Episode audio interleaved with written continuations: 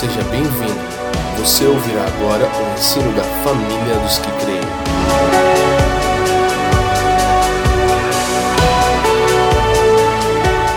Ai, ai. Muito bom estar aqui, um privilégio, uma alegria poder falar a pastores né, e, e líderes e compartilhar. Eu quero, assim, é, abrir meu coração com os irmãos. Tudo que eu vou compartilhar aqui é mais no sentido de uma vivência. Não é uma mensagem, é um testemunho. E muito que eu vou compartilhar aqui, eu quero testemunhar para você que é possível, é, é factível. Para os irmãos terem uma ideia, é, eu faço parte de um conselho, eu estou morando em Goiânia tem 17 anos, mas eu faço parte de um conselho até hoje, de um conselho de pastores na cidade de Uberlândia, que é a minha cidade de origem. E esse conselho tem mais de 30 anos de existência, com praticamente todas as denominações e comunidades lá representadas. E esse conselho se encontra semanalmente. Nesses 30 e poucos anos, a gente continua se encontrando semanalmente. E mesmo Goiânia, morando em Goiânia, eles fazem questão de que eu seja parte do conselho consultivo lá, como conselho de referência até hoje. Eu participei da formação desse conselho e estamos lá até hoje. Esse conselho funciona praticamente como um presbitério na cidade. A gente evoluiu na nossa unidade de espírito e a gente hoje quase que comunga uma unidade de fé naquilo que são as questões essenciais na vida da cidade. E então eu quero dar esse testemunho para os irmãos, né? Que que aquilo que eu vou estar compartilhando com vocês aqui não é uma ideia, é um testemunho. Amém?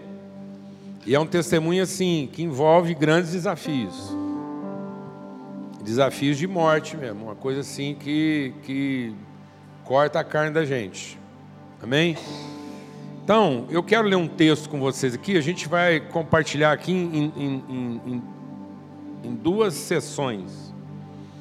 Eu quero primeiro compartilhar com vocês uma cena. Uma cena espiritual histórica. Como é que nós estamos vivendo a história da igreja? E essa igreja como uma pessoa. Tudo que a gente estiver compartilhando sobre a igreja aqui, o nosso desafio é entender essa igreja como uma pessoa e não como uma instituição.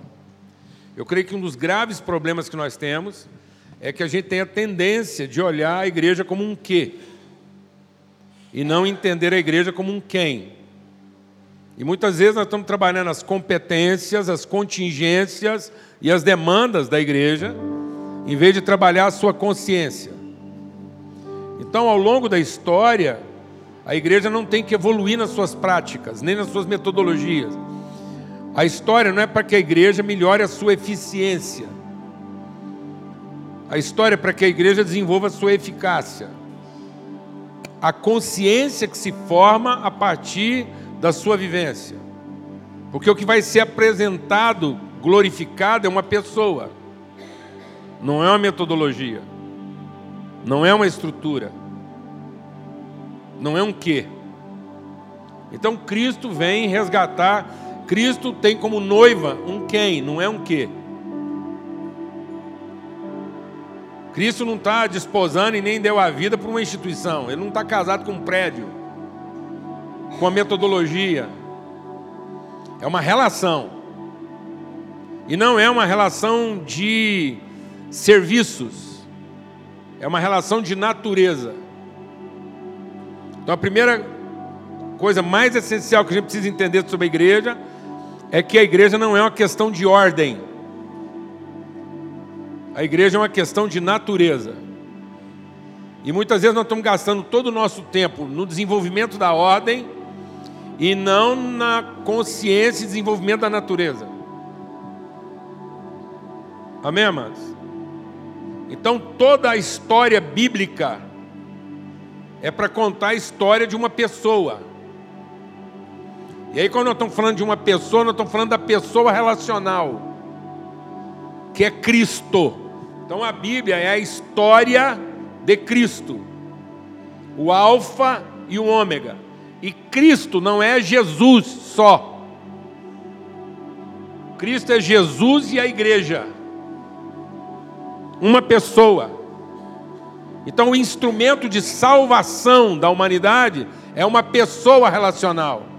Então, o que salva o homem é uma relação e não uma individualidade. E às vezes nós estamos apresentando Jesus na sua individualidade e não o Cristo na sua relação.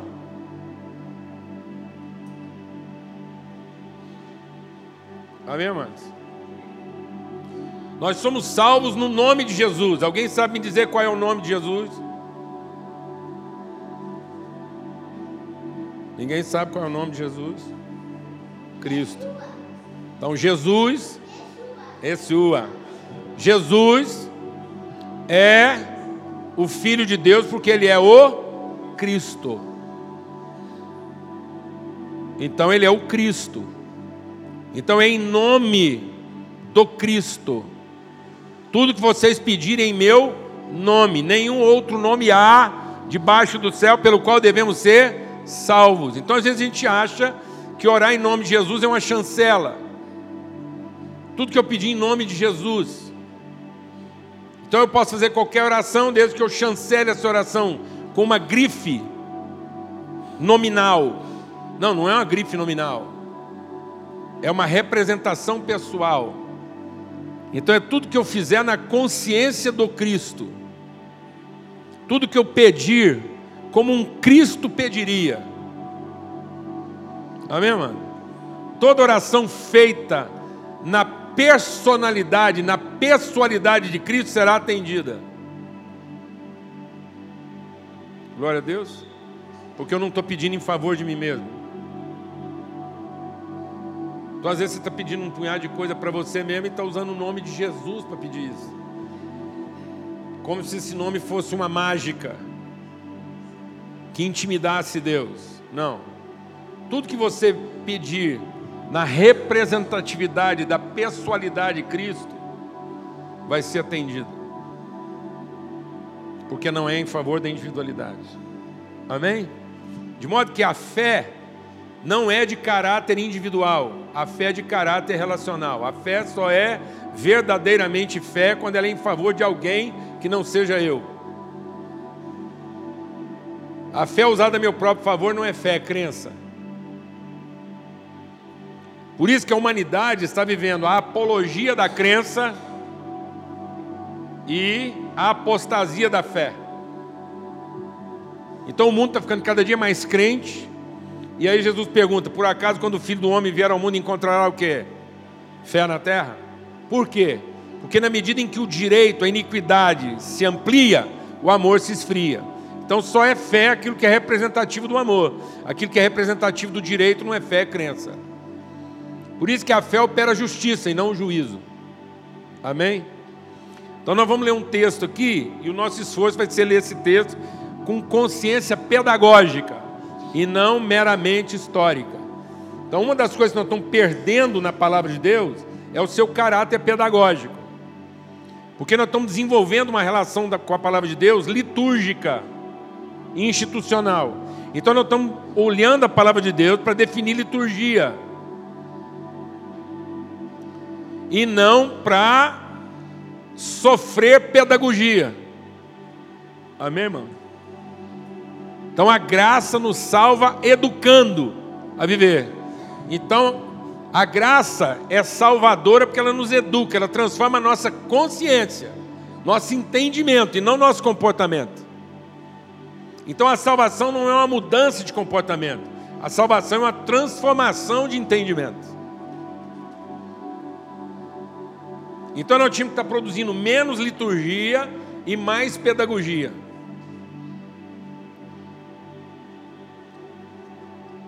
A igreja deveria ser um ambiente mais pedagógico e menos litúrgico.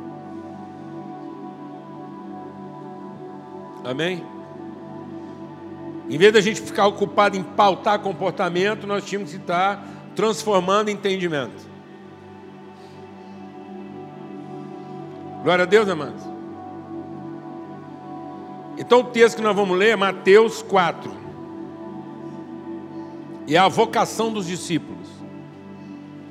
E diz assim: Caminhando Jesus junto ao mar da Galiléia, verso 18. Viu dois irmãos, Simão, chamado Pedro, e André, que lançavam as redes ao mar, porque eram pescadores. E disse-lhes: Vinde após mim, eu vos farei pescadores de homens. E eles, deixando imediatamente as redes, o seguiram. Passando adiante, viu outros dois irmãos, Tiago, filho de Zebedeu, e João, seu irmão, que estavam no barco em companhia do seu pai, consertando as redes, e os chamou. E eles, no mesmo instante, deixando o barco e seu pai, o seguiram. Então, eu queria desafiar os irmãos a pensar essa cena num sentido escatológico. Né? Então, tudo aquilo que diz respeito a Jesus, tudo que diz respeito a Jesus, diz respeito a uma caminhada. Então, é a caminhada de uma pessoa no seu desenvolvimento até a sua inteira plenitude. Então, por isso que o Evangelho de Lucas começa dizendo lá o quê? E a criança e o menino crescia em estatura, sabedoria e graça. Ora, se ele crescia, ele crescia como pessoa. Então, o crescimento de Jesus envolvia crescimento físico. Então, se nós somos a igreja de Cristo, o seu corpo, então quando diz lá que a criança crescia, nós como corpo temos que crescer em tamanho, porque ele crescia corporeamente, em estatura, ele crescia em sabedoria, que é consciência de propósito eterno, porque o princípio de toda sabedoria é o conhecimento de Deus, é o temor de Deus. Então ele tinha uma consciência espiritual que ia se desenvolvendo, e ele tinha também uma consciência de propósito, que era graça diante dos homens. Então, Jesus, na medida que crescia, isso diz respeito à igreja, a igreja tem que conhecer essa trajetória escatológica rumo à plenitude. Então, se nós somos a pessoa, o projeto de Deus é que nós nos tornemos o quê? A pessoa plena em todos os seus aspectos físicos, espirituais e cognitivos. Amém? De modo que eu entenda quais os atributos que eu tenho na minha afetação de ambiente, quais os atributos que eu tenho na minha consciência de eternidade e propósito, e quais os atributos que eu tenho para dar materialidade a isso no contexto que eu vivencio. Amém, amado? Então, se olhar para a trajetória de Jesus, toda vez que Jesus está contando a história, ele está contando a nossa história. Então, eu tenho que me identificar pedagogicamente com os seus momentos. Glória a Deus. Então, vamos entender a chamada dos discípulos. Então, a chamada dos discípulos se dá em dois momentos. Ele chama os discípulos quando eles estão pescando, aí ele caminha mais um pouco. Então, vamos entender essa caminhada como um deslocamento tempo e espaço, mas também um deslocamento consciência. Está claro isso ou não, amado? Amém? Então, se ele está caminhando, ele está caminhando no tempo e no espaço, mas ele também está projetando uma noção de, de desenvolvimento. O que que, o que que inicia e o que que conclui.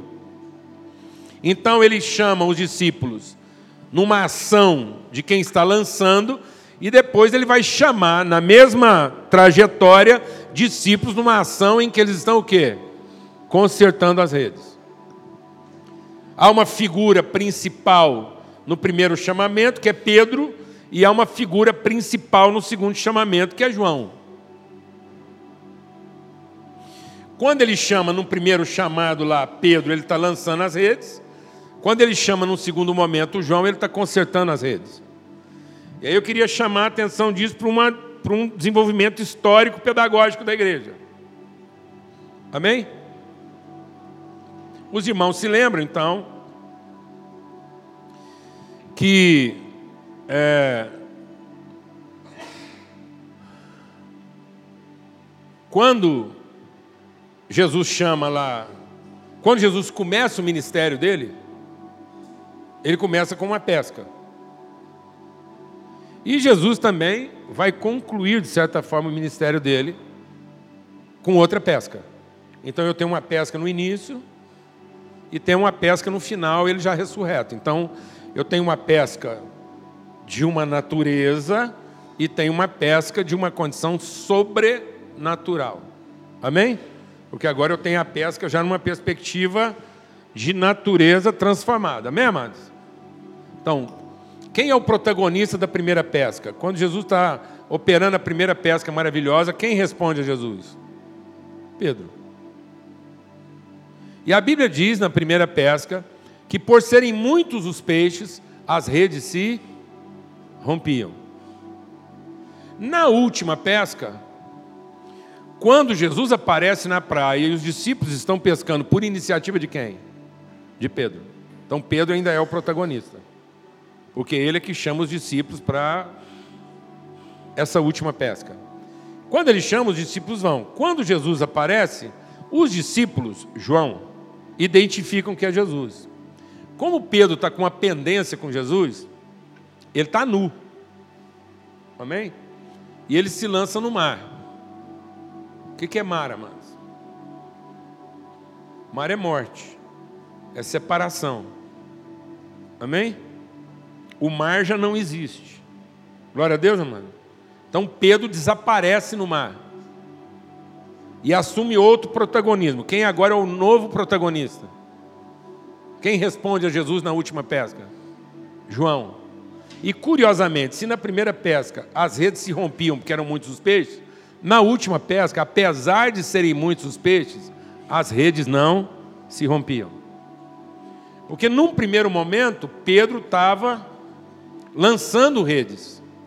Mas quando Jesus chama João, ele não está lançando redes ele está consertando redes com os seus irmãos e seu pai. Então a Bíblia faz questão de caracterizar um ambiente relacional de pais e filhos na tarefa de consertar as redes. Parece que Pedro não tinha muito essa preocupação. Porque a preocupação de Pedro era resultado. Então você vai olhar na história de Pedro que Pedro não é um homem muito bom de relacionamento, mas ele é muito bom de desempenho. Amém, amados? Ele é bom de serviço, mas ruim de relacionamento. Pedro, a vida toda, é exortado nessa área. Porque ele tem uma cabeça resolutiva, mas não tem uma mente relacional. Ele sofre com isso o tempo todo. Até o momento em que ele é exortado por Paulo, definitivamente. Uma exortação dura porque Paulo exorta Pedro dizendo que você é muito bom de pregação, mas você é péssimo de relacionamento. Você é muito bom de criar regra para os outros, mas você mesmo não cumpre essas regras na relação.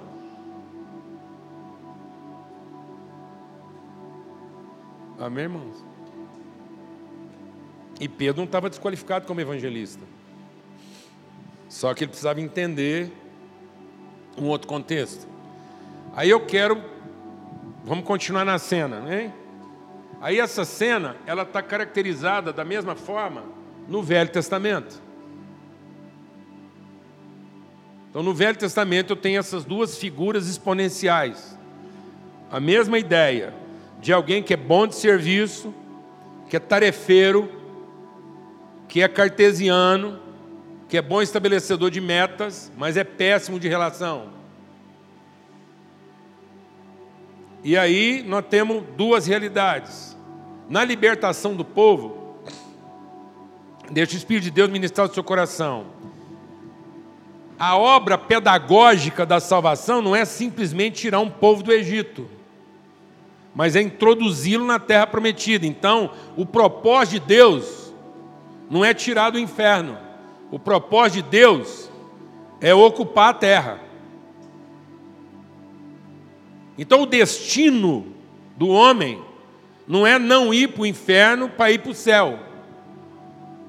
O destino do homem é, sendo liberto desse inferno, poder finalmente cumprir o seu destino na terra. E tendo cumprido o seu destino na terra, nós voltamos para o céu, que é de onde nós viemos. Amém, amados? Amém, irmãos? É. Porque a, a obra da salvação não começa no homem e termina em Deus. Nada que começa no homem termina em Deus.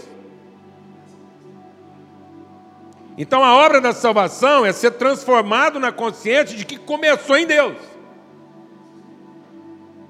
Então a obra da salvação não é para transformar cabrito em ovelha. É para libertar as ovelhas que estão pensando que são cabritos. Para que elas possam cumprir o seu propósito de encher a terra com a glória de Deus. Venha sobre nós o teu e se faça no céu a tua vontade. Não, se faça na terra a sua vontade, como ela foi estabelecida nos céus. Então o desafio não é só tirar do Egito. O desafio é ocupar a terra como promessa. Cumprir a plenitude da nossa vocação onde? Na terra. E tendo revelado a glória de Deus na terra, nós voltamos para casa. Amém, irmãos? Amém? Glória a Deus. Então é o seguinte, aí nós vamos lá para o Velho Testamento. E o povo estava escravo, pensando como escravo. Então esse povo agora é escravo, não porque é escravo, mas porque agora pensa que é. Amém? Então o povo de Deus não era escravo e foi para o Egito para Deus abençoar eles com a provisão do Egito. Então ele está no Egito e não é escravo. Depois ele está no Egito e está escravo. Depois ele está no Egito e é escravo. Porque no começo eles, eles sabiam que não era escravo. Depois, no começo, eles se conformaram em estar escravos. Depois, eles começaram a pensar que eram escravos. E aí, para libertar eles, Deus levanta quem? Moisés. E aí, Moisés é um cara bom de serviço, mas ruim de quê? De relacionamento. Moisés teve problema com todas as relações dele. Quando você tem uma ideia, quando Moisés tirou o povo do Egito, a mulher estava separada dele. E você pensa que ele foi em crise, foi fazer encontro de casais para depois continuar o ministério? Não, a mulher dele foi embora se o sogro não traz ela de volta até hoje. Por quê? Porque ele tinha uma tarefa para cumprir. E nesse sentido, deixa o Espírito de Deus ministrar o seu coração. O que eu vou falar aqui não tem nada a ver com mulher e com homem. Tem a ver com a fase materna e a fase paterna na nossa vida. Então, enquanto uma criança é imatura, em nada ele é diferente de um servo. Ele é filho, mas ele pensa como um servo. E o espírito é para emancipá-lo de uma mentalidade de servidão para uma mentalidade de adoção. Deixa o Espírito de Deus ministrar o seu coração. Nós podemos ter inúmeros raciocínios então o homem pode raciocinar de inúmeras, incontáveis maneiras. Mas qualquer raciocínio nosso, ele está baseado em dois tipos de pensamento. Então só existem duas maneiras de pensar, infinitas maneiras de raciocinar. Mas só existem dois pensamentos. Ou eu estou pensando como um servo, ou eu estou pensando como um filho. Então, enquanto imaturo, mesmo sendo filho, a minha forma de pensamento é serviço. Então, quanto mais imaturo, mais serviço eu penso. Quanto mais serviço eu penso, mais infantilizado eu sou. Porque é uma relação comercial, uma relação de troca. Então, o filho, na fase materna, ele é ele tem uma relação de serviço. Até que venha a plenitude, o testemunho do Espírito, e ele amadurece agora para um pensamento relacional. Então Deus não nos deu mais o espírito de servidão. Então é sinal que se ele não deu mais é porque já houve. Mas ele deu agora o espírito de quê? De adoção pelo qual clamamos Abba Pai. Então quem é Moisés? Moisés é a fase materna que dá a luz mas não possui a terra. Amém, amados? E o Moisés, esse cara, porque você pode observar o seguinte: Moisés tem uma característica interessante. Qual a única pessoa da vida dele que ele não conheceu? O pai. Porque Moisés era filho da irmã, da mãe e da filha de Faraó.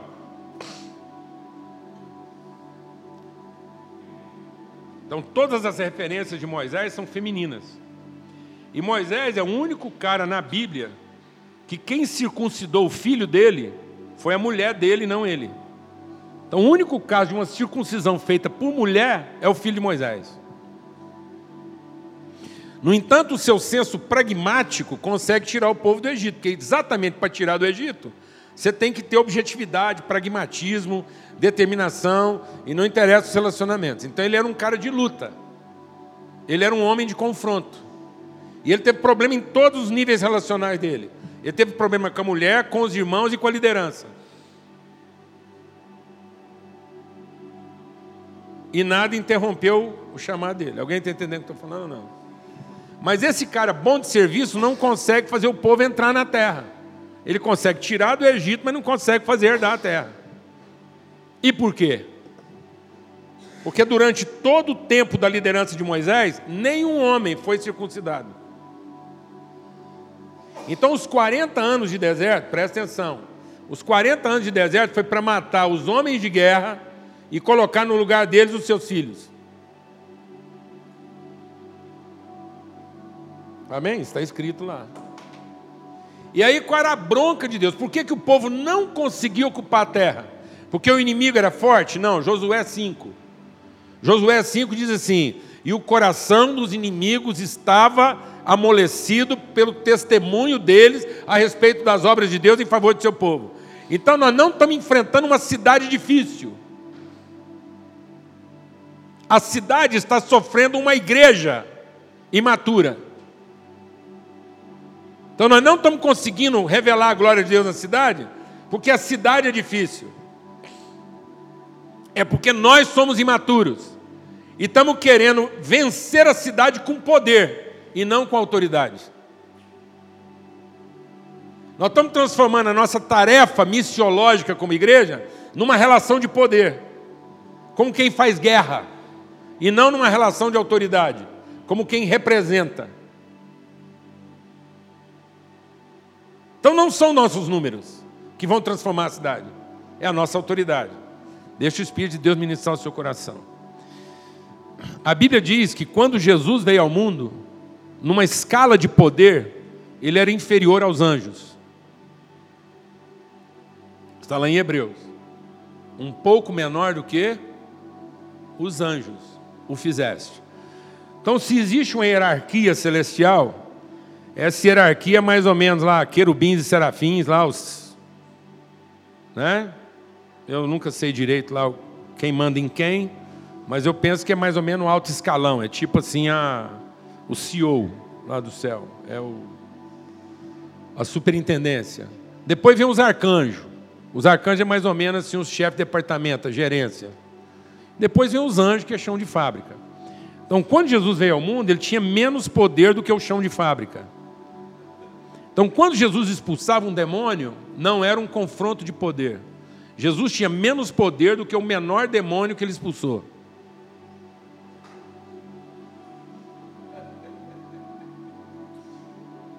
Porque filho não tem que ter poder, filho tem que ter autoridade. Quem tem que ter poder é peão.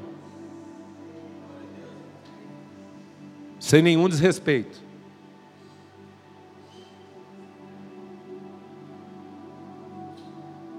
Quem aqui tem ajudante em casa? Você tem ajudante em casa? Você tem um auxiliar lá que te ajuda? Quantos anos ela tem? Quantos quilos ela pesa, mais ou menos? Uns 60? É, deve medir quanto ela mede?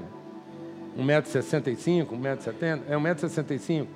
Então, numa relação de poder, ela janta o Benjamin fácil. É? Então, pronto. Quem tem autoridade na sua casa, o Benjamin ou ela? Amém, amados? Está nos faltando autoridade. E toda vez que a gente não tenta autoridade, a gente tenta compensar isso com poder.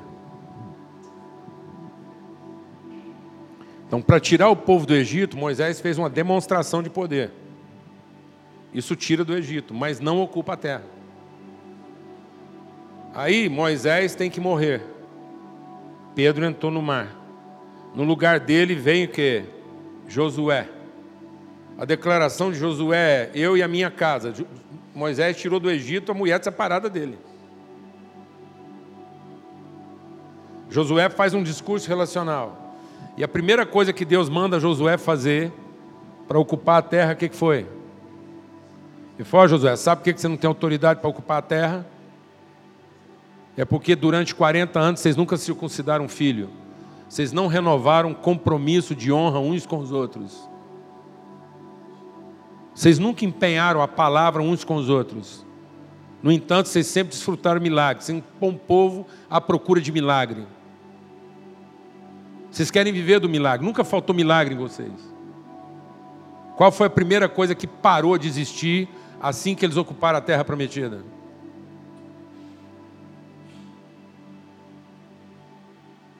Porque não é milagre, amados, é trabalho. Sodoma e Gomorra vão ser condenados por causa dos milagres. Se nós continuar produzindo mais milagres nessa humanidade, nós estamos produzindo mais o quê?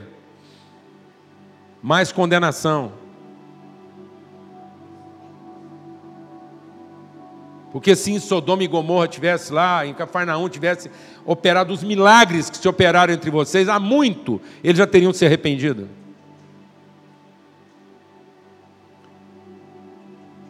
Amém, irmãos? Então o mundo não está precisando de mais manifestação de poder. O mundo está precisando de trabalho. Uma igreja que encontra autoridade nas suas relações para fazer o trabalho com autoridade, ocupar a terra, encarar os desafios da comunidade. Nós não queremos encarar os desafios da comunidade.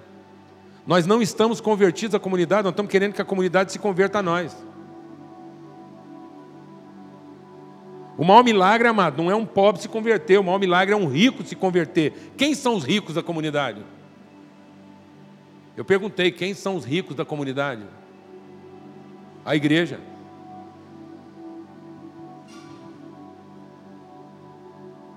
Então não está faltando a cidade se converter à igreja. Está faltando o quê? A igreja se converter à cidade. Mas para isso nós temos que nos converter uns aos outros. Nós temos que conhecer a natureza das nossas relações. Então você veja uma coisa, você está achando que eu exagerei de falar que Jesus tinha menos poder do que os anjos? Vê como é que Deus faz. Ele pega o povo, passa para dentro do território inimigo. Ele não mandou circuncidado lá de fora que tinha um rio protegendo. Ele cruza a linha de proteção, coloca o povo dentro do terreno inimigo, circuncida os caras, os caras ficam de cama três dias. Sem condição de quê? De fazer guerra totalmente vulneráveis a quem? Aos seus inimigos. O que, que Deus estava gerando nesses três dias? Autoridade.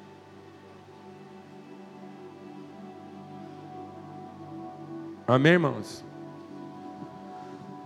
Quando Davi foi enfrentar Golias, o povo de Israel, lá, os guerreiros, os homens de guerra, já tinham feito uma leitura.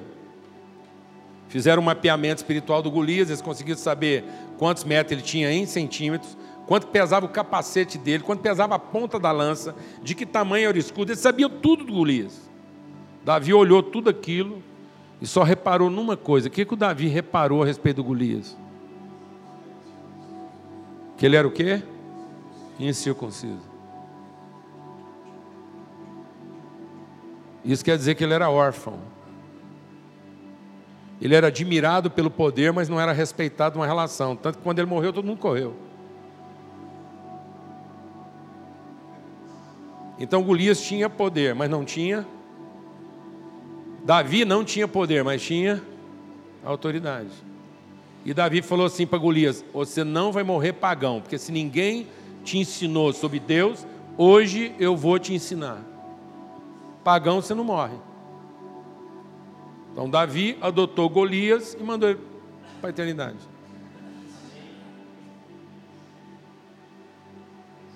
Amém, amados? Presta atenção no que a gente vai compartilhar aqui, para você entender. Estou enfatizando uma coisa aqui para você entender a cena. Quando Jesus foi crucificado, ele foi crucificado nu. Amém? Ele foi crucificado nu. Isso quer dizer que Jesus não tinha uma peça de roupa no corpo. Aí o nosso falso pudor, o nosso falso pudor foi lá e colocou um pano em Jesus que não tinha. Onde a gente colocou esse pano? Na cara dele, para ele mesmo não ver a vergonha que ele estava passando? Hã? Na cabeça dele, para ele não tomar sol? Nas mãos e nos pés, porque é onde estava machucado? Não, onde nós colocamos o pano? Fala para mim, irmão, onde é que nós colocamos um pano em Jesus que não tinha? Na genitália. Era o único lugar de Jesus que nós não podíamos ter coberto. Então não podia ter colocado pano em Jesus em tudo quanto é lugar, desde que tivesse um buraco no rumo da genitália. Porque Jesus só era salvador do seu povo e de todo homem, porque ele foi o que? circuncidado. Ele é fruto de uma relação assumida. Ele é filho por adoção. A autoridade de Jesus não vem de Maria, a autoridade de Jesus vem de José. De Maria ele tinha poder como homem, mas de José ele tinha autoridade como rei. Porque quem era filho de Salomão não é Maria, é José. E José é verdadeiro pai, porque é pai por adoção. Então José representa a pessoa do pai. E nós subtraímos José. Nós não contamos a história de José. Então, quando Jesus fala assim, eu só fiz aquilo que eu vi meu pai fazer, a gente pensa que ele está falando só de Deus. Não, amados, ele está falando de José também. Porque foi quem o adotou, empenhou com ele uma palavra e sustentou. Então a autoridade dele vem de uma palavra empenhada e sustentada, de um compromisso assumido, e não de uma capacidade. Amém, irmãos? Isso é tão grave na nossa cabeça que a gente não entende a afetação disso, não. Vou te fazer uma pergunta aqui, você responde rápido. Responde rápido. Qual era a profissão de José? Fala alto, hein, irmão, todo mundo sabe. Carpinteiro. Então o que, que José fazia? Ah, José fazia móvel, cadeira, mesa. Não, mas isso é marceneiro. Quem trabalha com móvel, cadeira, essas coisas, é marceneiro. Quem trabalha com decoração é marceneiro. Carpinteiro trabalha com construção. Então, marceneiro tem noção de fundamento, edificação, sustentação. Então, quando Jesus fala um sábio construtor, fundamenta sua casa. Com quem que ele aprendeu isso? Porque ele não estava numa marcenaria fabricando cadeira e mobília para o povo, não. Jesus não estava decorando a casa dos outros, Jesus estava ajudando a construir.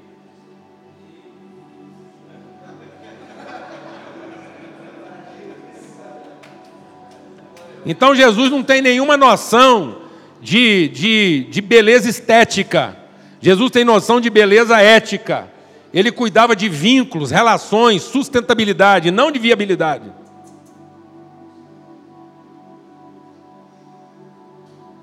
Amém, irmãos? Glória a Deus. Está vendo como é que isso é grave? Pode perguntar, irmão.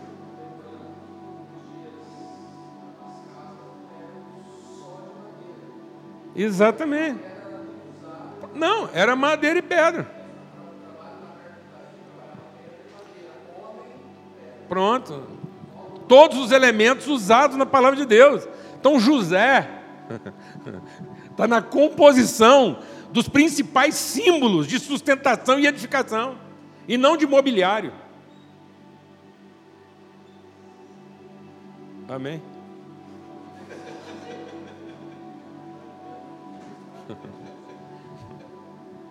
Então Jesus nunca preocupou com a mobília, mas para Jesus a mobília podia ser chinesa. Amém? Ô oh, Jesus, tem misericórdia. Amém? Então nós estamos vendo isso. Então, o que que conferiu autoridade? Foi o fato de que os homens tiveram que tocar a intimidade um do outro. Então, o que ocupou a terra foi a autoridade oriunda de uma relação íntima e marcante. Então, o que era a circuncisão? A circuncisão era um sinal da intimidade de que alguém foi marcado pela fidelidade do outro. A circuncisão era uma marca na intimidade, era uma evidência na intimidade de que a, a intimidade de alguém foi marcada de maneira expressiva pela fidelidade do outro. Amém? Então alguém colocou a sua intimidade na mão do outro. Eu até perguntei lá no café. Como é que é o seu nome? Tiago. Eu perguntei para o Tiago qual é a diferença entre uma circuncisão e uma castração. Alguém sabe a diferença? De uma circuncisão e uma castração? É simples, dois centímetros. Dois centímetros para cá é circuncisão, dois centímetros para lá é castração. Então, circuncisão é um ato de alto risco em que eu coloco a minha intimidade na mão de alguém e ele tem o poder de marcar com autoridade ou me castrar para sempre. E nesse momento, só Deus para me poupar disso.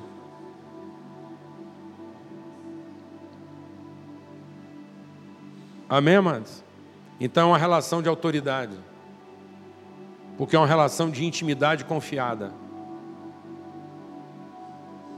Não é uma relação de autopreservação é comunhão de natureza e não afinidade de ordem. Nós estamos trabalhando uma igreja que está desenvolvendo afinidades de ordem, mas não desenvolve consciência de natureza.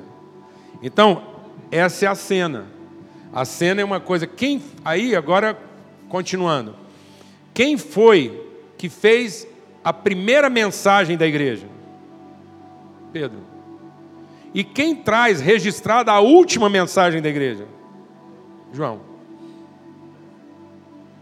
A primeira mensagem fala de arrependimento, a última mensagem fala de quê? Amar o outro como a si mesmo. Ninguém tem maior amor do que esse, do que dar a vida pelo seu irmão. E se alguém diz que ama o seu irmão, mas não está disposto a entregar para ele o que ele precisa, está mentindo a respeito da sua fé em Deus. Glória a Deus, amados. Então eu tenho uma mensagem que abre a igreja, mas agora eu tenho uma mensagem que entrega a igreja. E lá na última pesca está claro de novo de forma pedagógica histórica. Porque quando Jesus recebe os discípulos, ele vem conversar com Pedro. E aí ele chama Pedro para conversar e o que, que ele pergunta? Pedro, você me ama? E Pedro diz: O Senhor eu amo. Pelo Senhor eu estou disposto a morrer. Quando Jesus falou assim, eu estou disposto a morrer pelo Senhor. E Jesus fala assim para ele: Ó, oh, Pedro, menos. Porque antes que o galo cante, você vai me negar três vezes. Então Jesus não, Pedro não estava mentindo quando ele disse que por Jesus ele morria. Tanto que quando vieram pôr a mão em Jesus, o que Pedro fez? Arrancou uma espada e partiu para morrer. Então, se alguém arranca uma espada diante de, uma, de, um, de um pelotão, por Jesus ele está disposto a morrer e matar. Amém, mas às vezes o nosso compromisso com Jesus faz com que a gente esteja disposto por ele a morrer e matar. O que nós não estamos dispostos é nem morrer pelo irmão, mas por Jesus a gente morre. Porque por Jesus vale a pena, porque ninguém é besta de negar Jesus. Então, quando Jesus diz, você vai me negar, ele não estava negando Jesus. Por Jesus ele estava disposto a morrer, ele estava negando Cristo.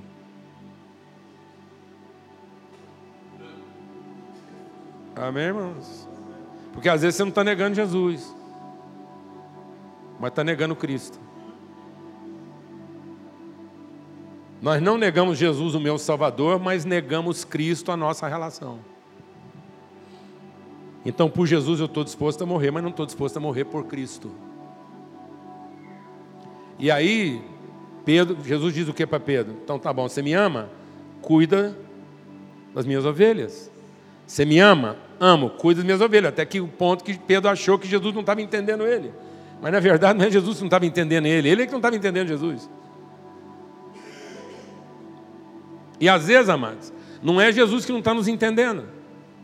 Às vezes nós estamos enfrentando dificuldades ministeriais, nós estamos enfrentando problemas de autoridade ministerial, não é porque Jesus não está nos entendendo. E a gente fica rezando aí para ver se Jesus finalmente entende o que está acontecendo no nosso ministério, porque parece que ele não entendeu. Não, amado, nós é que ainda não entendemos. Boa parte da no... deixa Deus ministrar o seu coração. Boa parte da nossa teologia, boa parte da nossa teologia foi para o viés de produzir definições humanas a respeito de Deus. E o Evangelho não é para produzir definições humanas a respeito de Deus, é para entender as definições divinas a respeito do homem. Então a Bíblia não é para definir Deus, a Bíblia é para entender como é que Deus define o homem.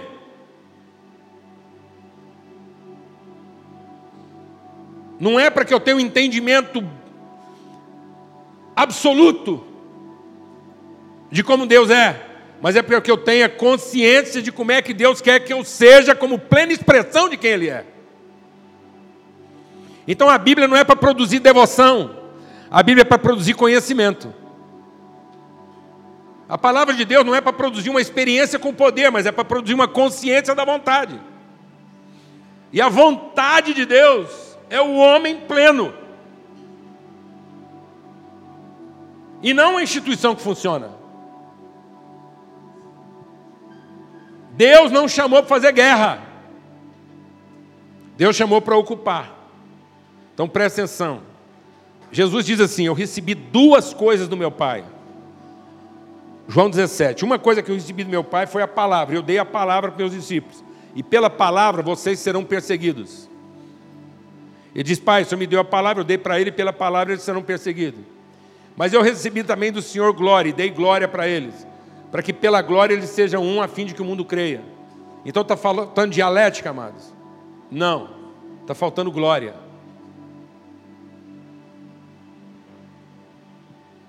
Então nós temos muitas expressões de poder e nenhuma expressão de glória. Porque nossa dialética está apurada, mas a nossa relação é péssima. E o que vai converter o povo não é nosso discurso, nossa dialética, nossa verborreia. O que finalmente vai converter, converter o povo é a qualidade das nossas relações. A igreja primitiva, as pessoas iam sendo acrescentadas, não faziam campanha de evangelismo. E eles eram acrescentados porque eles eram atraídos pela relação. E não pelo discurso. Amém. Então em Deus nós temos sim para o cumprimento das suas promessas, mas em Deus também nós temos o amém, para a glória de Deus. Então, Deus só se revela através de uma relação bem-sucedida, e não através do desempenho de um indivíduo. Então, o, o, a plenitude de desempenho da minha capacidade não vai revelar Deus, mas a qualidade das nossas relações vai revelar. Porque Deus não se revela no poder do indivíduo, mas na glória da relação.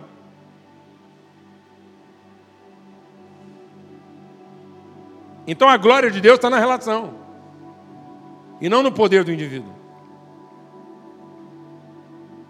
Então nós estamos aplicando um evangelho de muito poder e pouca glória. Porque as relações são ruins. Amém? Então essa é a cena. Como é que a cena termina? Jesus para de falar com Pedro, fala: Ó, oh, então vai lá cuidar das minhas ovelhas. E Pedro pergunta: E esse que vem depois de mim? Está vendo de novo? uma caminhada escatológica. Então tem Pedro e o cara que vem depois dele. Então quem que é o cara que vem depois dele? O João. E Jesus fala assim: e se eu quiser que ele viva até que eu venha? O povo até achou que Jesus estava falando que João não ia morrer. E ele não disse que João não ia morrer. Ele disse: se eu quiser que é João que esteja vivo quando eu vier. Então, muito provavelmente, quem está esperando a volta de Jesus não é o ministério de Pedro que lançava redes. É o ministério de João que consertava redes. Não é o ministério que ajunta muito, mas perde outro tanto, porque as redes se rompem. Mas é o ministério de redes que não se rompem. Tanto que Jesus virou para Pedro e falou assim: Pedro, vou te explicar uma coisa. Quando você é mais novo, você fazia o que queria, comia o que queria, ia para onde queria. Mas quando você tiver velho, de novo, tempo, alguém mais novo que você vai segurar você pela mão, relação, e vai te obrigar a ir para um lugar que você não quer. É assim que você vai me glorificar. Não é fazendo o que você gosta, do jeito que você gosta, para ver o tanto de poder que você tem. É sofrendo o ônus de uma relação que tem poder de te matar. Porque se não tiver poder de te matar, não é uma relação. Glória a Deus, amado. Amém? É assim que a igreja revelará a glória. Por isso que a palavra de Deus diz o quê? Que nos últimos dias virá o espírito de Elias, e ele converterá os pais aos filhos e os filhos aos pais, para que o mundo não seja ferido de maldição. Quem era o Elias? O Elias era um profeta. É o símbolo do ministério profético. Nos dias de Elias, todo profeta de Deus tinha pai. Elias aparece na história e é o único que não tem pai. Todo mundo sabia que ele era o tesbita. Sabia de onde ele vinha, mas não sabia de quem que ele era filho. Amém, irmãos? Aí Elias vai e vence todos os profetas de Baal. Quem são os profetas de Baal? São filhos da mãe. Porque se os profetas de Deus tinham pai, os filhos, os de Baal, eram filhos da mãe, que eram filhos de Jezabel. Então, Jezabel não era uma mulher má. Jezabel era uma mãe por excelência, cujos filhos não tinham pai, porque até o marido de Jezabel era filho dela.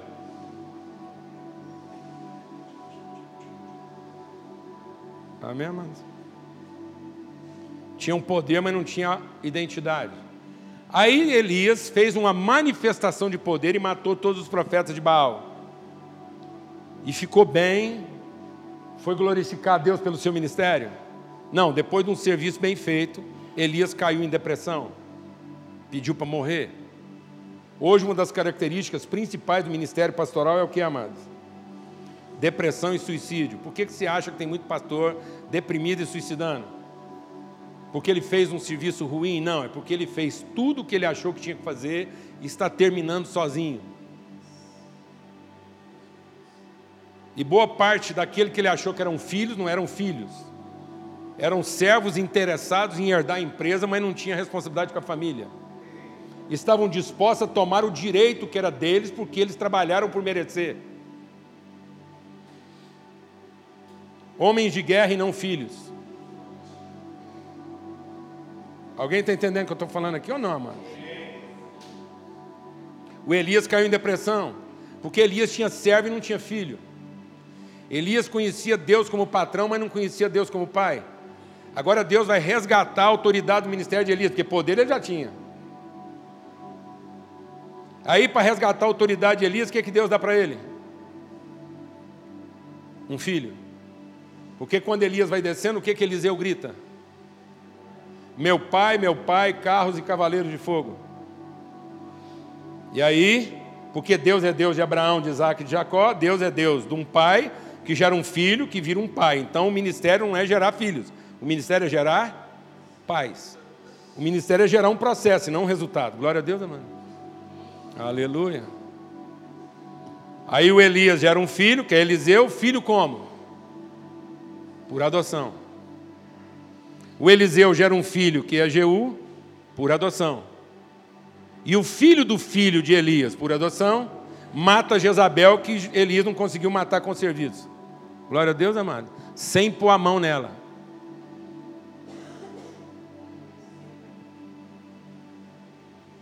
Quando a autoridade de Jeú chegou no andar de baixo de Jezabel, ela se matou. Jeú nem pôs a mão nela. Porque não era uma questão de quê? Era uma questão de quê? Autoridade. Então qual era o problema de Elisa, amados? Falta de capacidade? Não, falta de comunhão. Solidão. Estão vendo a cena? Agora vamos concluir no aspecto subjetivo absoluto. O aspecto subjetivo absoluto é o seguinte: nós somos batizados em nome do Pai. Jesus falou assim: vocês vão lá agora e batiza. Batismo quer dizer o seguinte: vocês vão conferir identidade. Batismo não é um rito de inclusão institucional. Batismo é um sacramento de consciência de identidade. Então, batismo é para quebrar o espírito de orfandade. Batismo é um ato de adoção, em que não é feita uma inclusão meritória, é feito um compromisso relacional. Nós estamos acabando com o batismo. Porque batismo era para ser um testemunho de fé na relação. Então hoje o cara não converte a batizado. Ele converte, ele é treinado para saber se ele é aceito. No fim, quando ele realmente prova que merece, ele é batizado. Então nós abandonamos a salvação por meio da fé e tornamos a salvação um atributo de quê? Das obras. Porque filho feio não tem pai.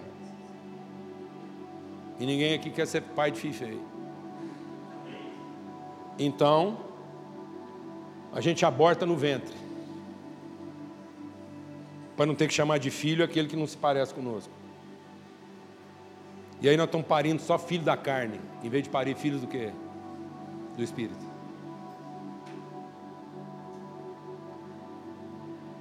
Amém, amados? Estamos entendendo isso? Então nós estamos parindo servos, porque não estamos gerando relação. Quero concluir até 11h30 ali, para dar pelo menos uma meia hora aí para dentro dessa perspectiva, o batismo é um batismo de natureza e não de ordem. Nós estamos transformando o batismo numa questão de quê? De ordem e não de natureza. Por isso que é batismo em nome do Pai, do Filho e do Espírito Santo. Lembra que eu falei que a nossa teologia está mais preocupada em produzir definições humanas de Deus, em vez de entender as definições divinas do homem? Então Deus define o homem a partir das suas virtudes, e o homem define Deus a partir dos seus atributos. Então a teologia definiu quais são os atributos de Deus. Quais são os atributos de Deus? Não, você sabe. Quais são os três atributos de Deus? Onisciência, onipotência e onipresença. Então presta atenção. Dizer que Deus é onipotente, onisciente e onipresente, isso é óbvio de qualquer divindade. Uma divindade só será divindade sobre todas as outras divindades se ele for onipotente, onipresente onisciente. Então isso é óbvio. Isso não define, isso conclui.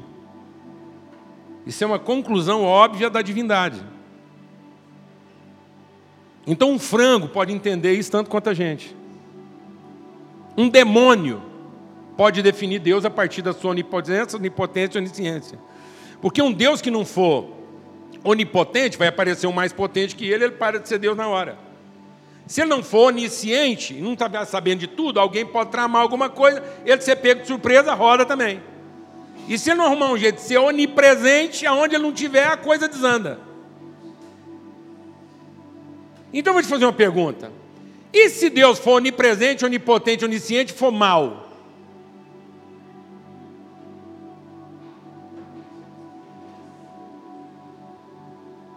Se ele for corrupto? Ele pode ser onipresente, onisciente, onipotente. E ser o quê?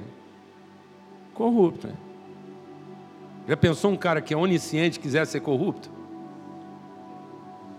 E mal, então? O que é um psicopata? Vou explicar o que é um psicopata. Um psicopata é um cara que acha que é onipresente, onipotente e onisciente. E é mal. Então a psicopatia, a sociopatia, vem de uma onipotência, uma onipresença e uma onisciência. O psicopata acha que sabe o que é melhor para o outro. E porque ele acha que sabe o que é melhor para o outro, ele também acha que ele tem o poder de fazer o que é melhor para o outro. E que ele está no lugar de fazer no outro o que ele tem o poder de fazer, achando que isso é o melhor para o outro. Então, o psicopata é um ser onipotente, onipresente, onisciente e pervertido. Isso é uma sociopatia. Então, se nós continuarmos conhecendo a Deus e venerando Deus só porque Ele é onipresente, onipotente e onisciente, nós estamos gerando uma sociopatia de crentes psicopata que consegue definir quem merece para o céu e quem merece para o inferno. Nós estamos formando a religião dos mais aceitos. Está claro isso, não, amados? E nós não somos ministros dos atributos. Porque Deus não queria ser conhecido pelos atributos e nem pode ser conhecido pelos atributos. Deus só pode ser conhecido pelas virtudes. E Pedro diz que nós somos sacerdócio real, nação santa, povo de propriedade exclusiva de Deus, a fim de proclamarmos o que? As virtudes e não os atributos. A glória de Deus não está nos seus atributos, a glória de Deus está nas suas virtudes. E a igreja é ministra da semelhança de Deus, nós somos a imagem da sua semelhança. E a semelhança de Deus está na sua natureza, que são suas virtudes, e não naquilo que é o aparente óbvio da divindade, que são seus atributos. E quais são as três virtudes de Deus? Quais são as três virtudes de Deus?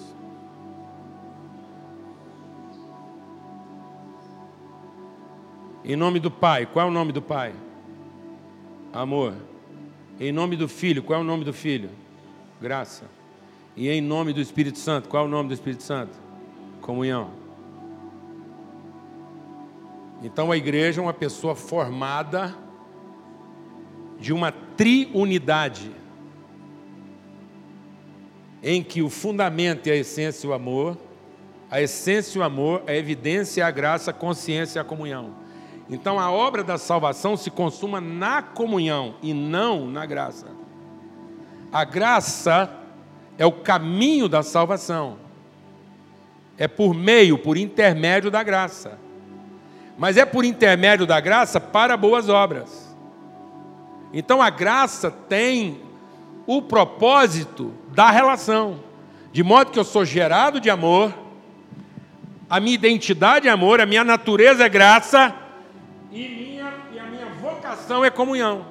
Então nós estamos pregando uma salvação que se consuma na graça, não, ela se fundamenta na graça, ela se revela na graça, mas ela se consuma onde? no Espírito Santo. E qual é a natureza e obra do Espírito Santo? E nós transformamos a obra do Espírito Santo no poder e não na comunhão. Nós estamos buscando o Espírito Santo pelo poder, sendo que a autoridade da obra do Espírito Santo está na comunhão. A autoridade da igreja está na qualidade da sua relação e não no poder dos seus dons. Porque o dom só tem propósito no incremento da comunhão. Amém, irmãos? Então, uma igreja que não preza pela comunhão nunca vai ter autoridade para transformar a cidade. Um grupo de pastores que não prioriza a relação nunca vai ter autoridade para transformar a cidade.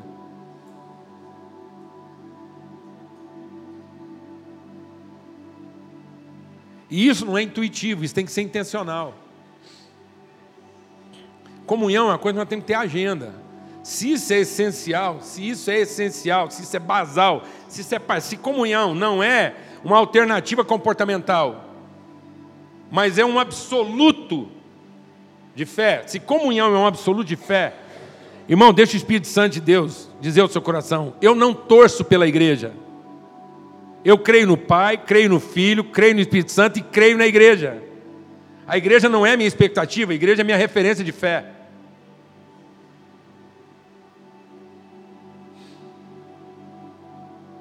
E a igreja é a comunhão dos santos.